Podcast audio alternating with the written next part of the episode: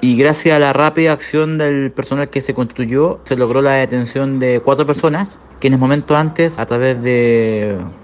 utilizando elementos aptos para, para la perpetración de delito, habían ingresado al interior de la empresa. Posteriormente, a través de un rastreo, se logró verificar y encontrar eh, mochilas, donde se encontraron herramientas eh, y otros elementos, así también como, uno, como, como, un inhibidor de señal. Los detenidos fueron puestos a disposición del juego de garantía y se siguen diligencias conjuntamente dispuestas por el Ministerio Público para tratar de ubicar a otros participantes del hecho delictual.